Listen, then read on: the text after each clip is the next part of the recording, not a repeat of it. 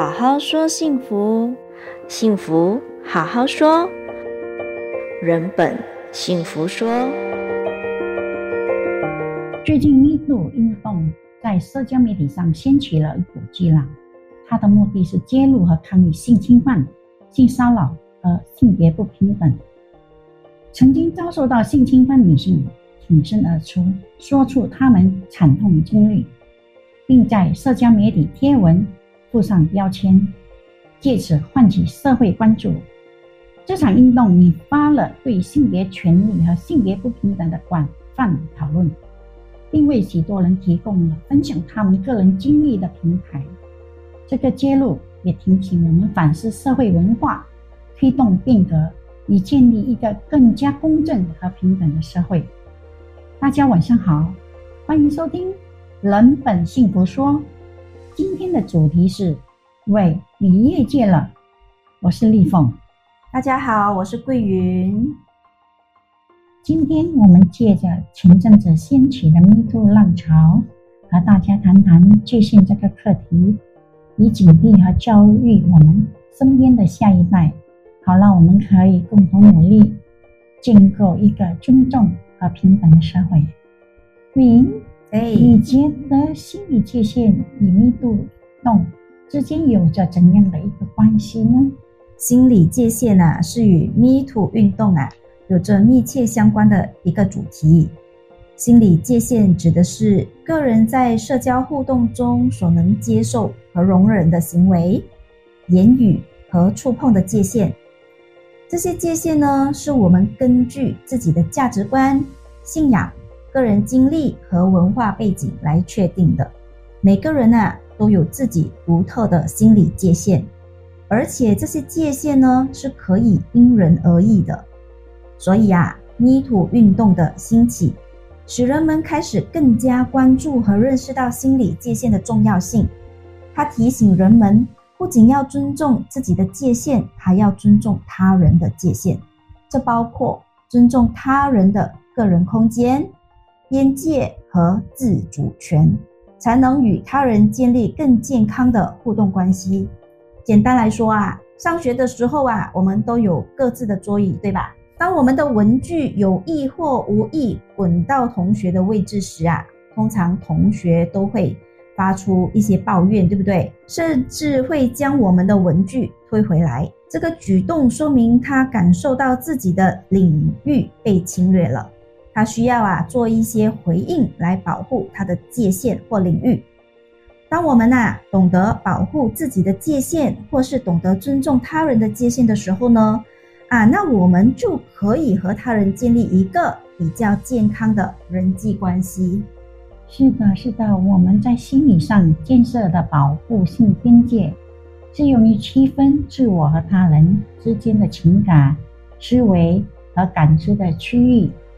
心理界限有助于维持个人的身份、隐私和自我保护，同时也影响着我们和他人之间的交互和人际关系呢。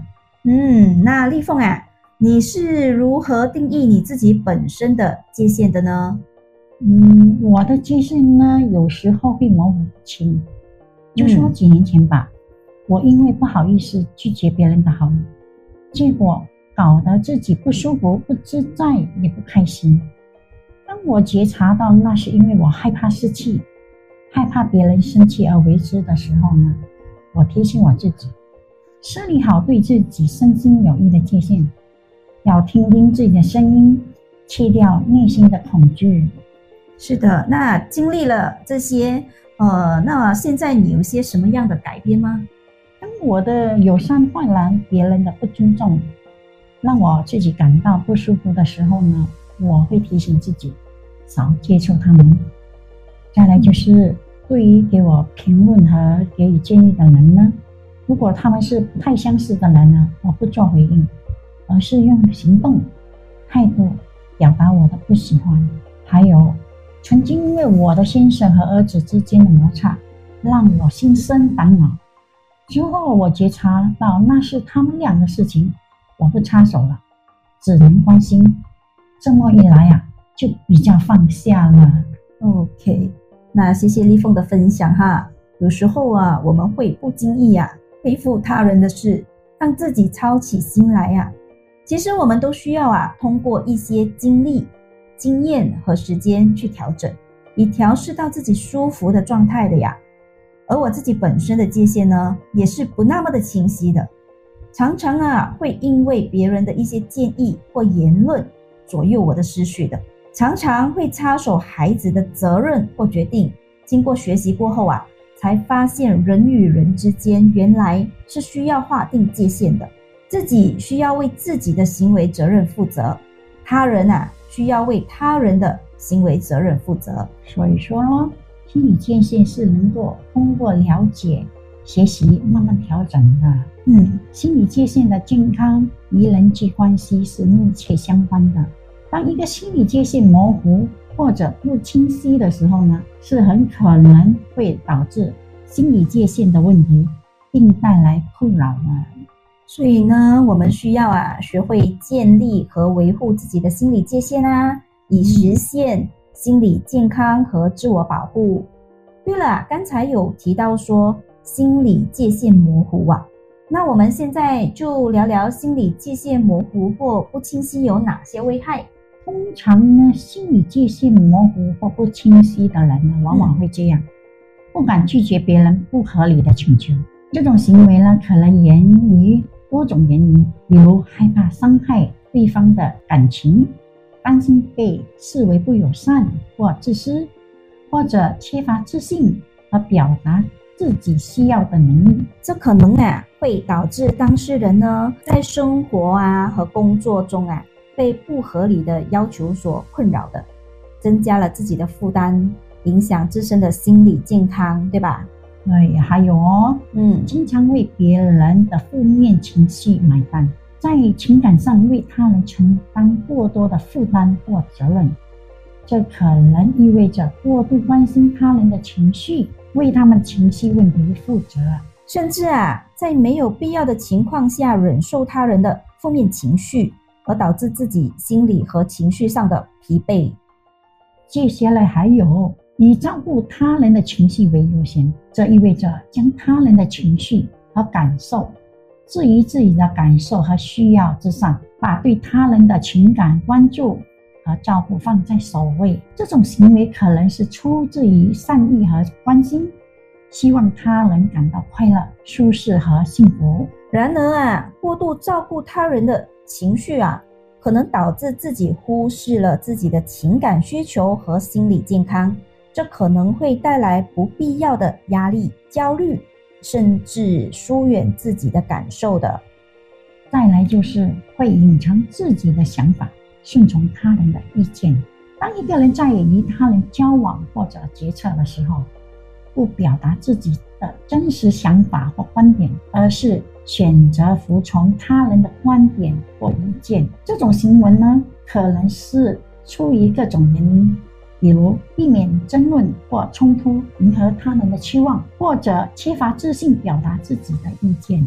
尽管呢，在某些情况下，这种做法好像是有好处的，但过度隐藏自己的想法呢，可能会导致自我压抑、被操控，或让自己置身于潜在危险当中的。对，我们已经说了四个心理界限模糊的危害与自我觉察。还有就是哦，心理界限模糊的人呢，他们是没有勇气去力争自己的合理利益。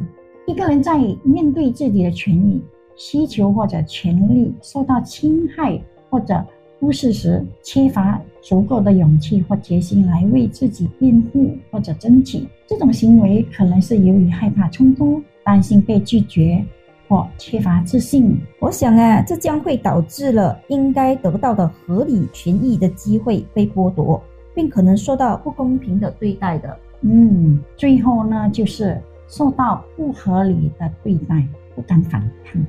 一些常见的原因可能包括害怕报复、担心进一步的伤害、缺乏支持，或者可能是处于弱势地位。无法改变现状，有时候我们可能因为对方的权势或者地位而害怕采取行动，担心反抗会导致更严重的后果。此外，一些人可能也缺乏自信和决心去反抗，或者可能觉得自己孤单一个人，无法改变整个局面。不敢反抗，也可能是因为长期受到压抑或欺凌，导致心理上的恐惧和自我怀疑呀。在这种情况下呢，可能需要外部的支持和帮助来鼓励去面对并改变这种不合理的对待。对对，以上呢就是一些比较常见的六种反应。如果我们怀疑呀、啊、自己的心理界限模糊或不清晰的时候呢，其实啊是会有一些警示信号和自我观察的方法的哦。首先是情感干扰，当他人的情感或问题啊。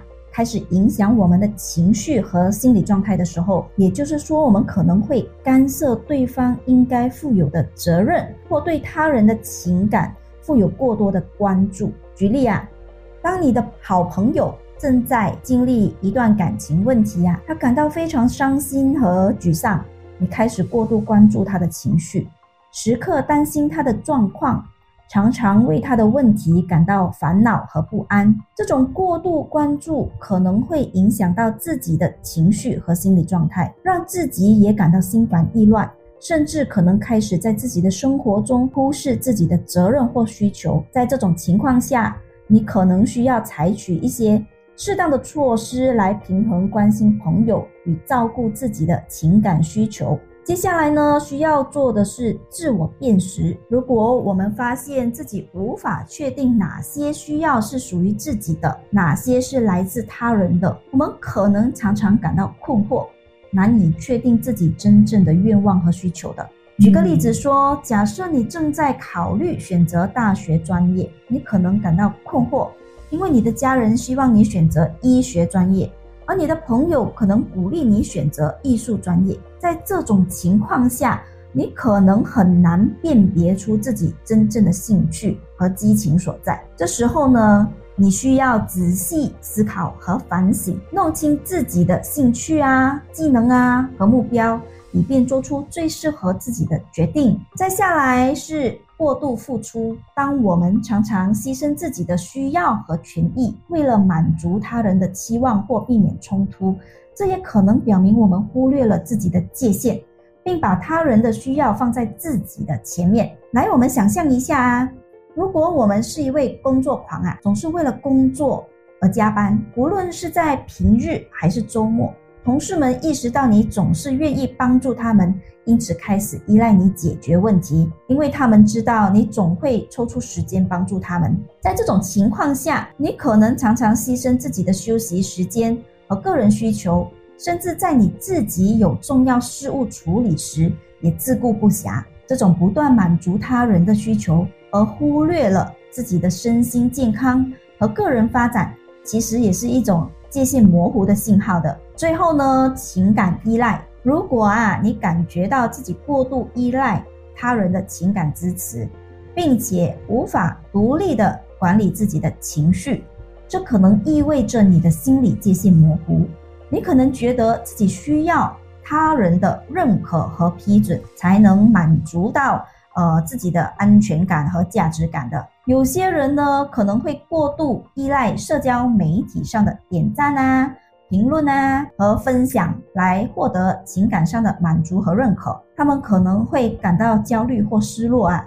假设没有得到足够的社交媒体的反馈的话，因为这成为了评估自己价值的标准。像有些人呢，也可能过度依赖外貌和身体的形象来评估自己的价值啊，这可能会导致对自己的不满和焦虑咯。这些都反映了过度依赖某种。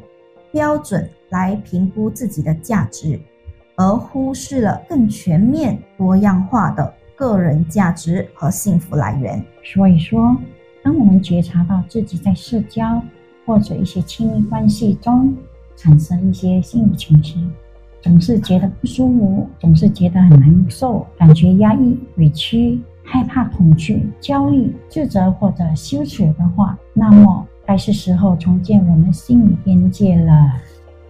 你，嗯，你你看，我们要怎样建立自我心理界限呢？要建立自我心理界限啊，嗯，我觉得不妨考虑以下三点啊。首先就是清晰和坚定的表达，学会清晰的表达自己的意愿和边界，使用明确的语言和直接的沟通方式，确保他人理解你的立场和需求。再来就是学会说不，学会拒绝不适合自己的请求和要求。即使这可能会引起他人的不满哦，认识到我们有权利保护自己的界限和舒适度，要注意哦，不要干涉别人的课题，也不让别人来干涉自己的课题。接下来，我们需要自我关注和辨识，了解自己的需求和边界，以及何时需要向他人。表达这些界限，自我关注和辨识是确保个人界限得到尊重的关键。这时，我们需要分辨清楚别人的事和我的事，别人的情感和我的情感，并考虑选择所带来的结果，最终要由谁来承担？是由自己还是由对方来承担？举个例子好了，一个朋友啊，邀请你参加一个周末活动。但你已经有了安排，可以使用这些原则进行回应啊！你可以直接说啊，很抱歉，我这个周末已经有其他的计划了，不能参加。哦，那如果这时候朋友坚持要邀请你，而你真的不能参加，可以请你示范下要如何学会说不呢？嗯，这时你可以坚定的说啊，我真的不能参加这次活动，但感谢你邀请我。最后需要自我关注和辨识，在拒绝邀请的时候，你可以意识到自己的需求和边界，并明确向朋友表达：“我需要休息和处理一些个人事务，所以不能参加这次活动。”希望你能理解。这样的回应啊，除了尊重了自己的个人边界，同时也使用了明确和直接的语言啊。让对方理解你的立场和需求，同时避免干涉对方的课题，表达了自己的情感和需求，而不会过度关注对方的感受。是的，刚才桂英所提到的清晰和坚定的表达，学会说不，自我关注和。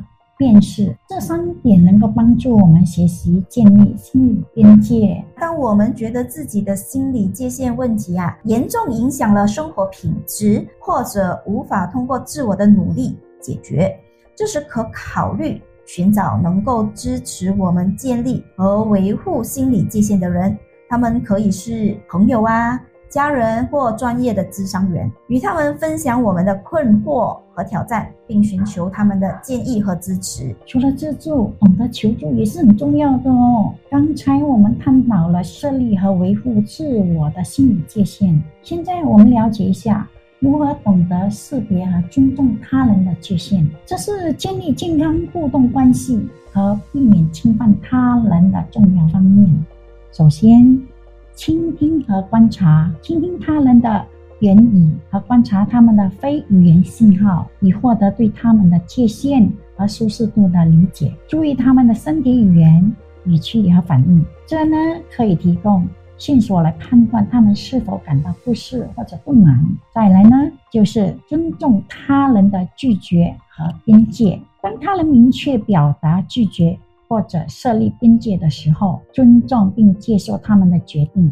尊重意味着不强迫或不追求他人不愿意做的事情，而是尊重他们的自主权和个人选择。还有哦，嗯，尊重个人空间，尊重他人的个人空间是重要的，避免侵入他人的身体接触范围，包括握手、拥抱和其他身体接触，保持适当的距离。